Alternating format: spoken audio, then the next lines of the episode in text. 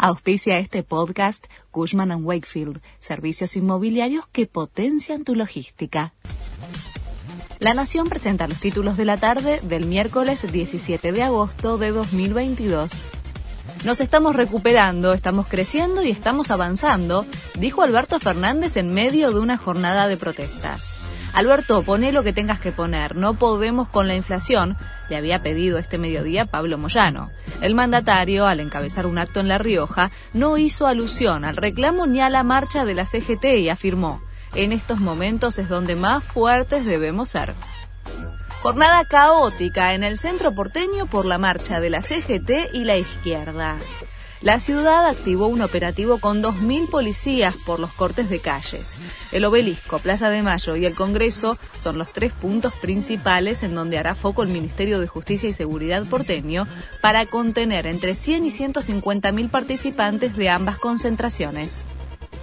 El oficialismo busca avanzar con el consenso fiscal el proyecto, que cuenta con el apoyo de varios gobernadores de la oposición y permite a las provincias aumentar impuestos, obtuvo media sanción en el Senado la semana pasada.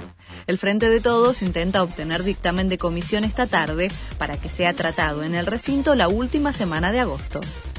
Gina Lollobrigida, candidata. La actriz de 95 años busca un escaño en el Senado italiano en las elecciones de septiembre dentro de un espacio nuevo, antisistema y comunista. Estoy cansada de los políticos, dijo al comunicar su postulación. Sigue la decimocuarta fecha del torneo de la liga. Son cuatro los partidos programados para hoy.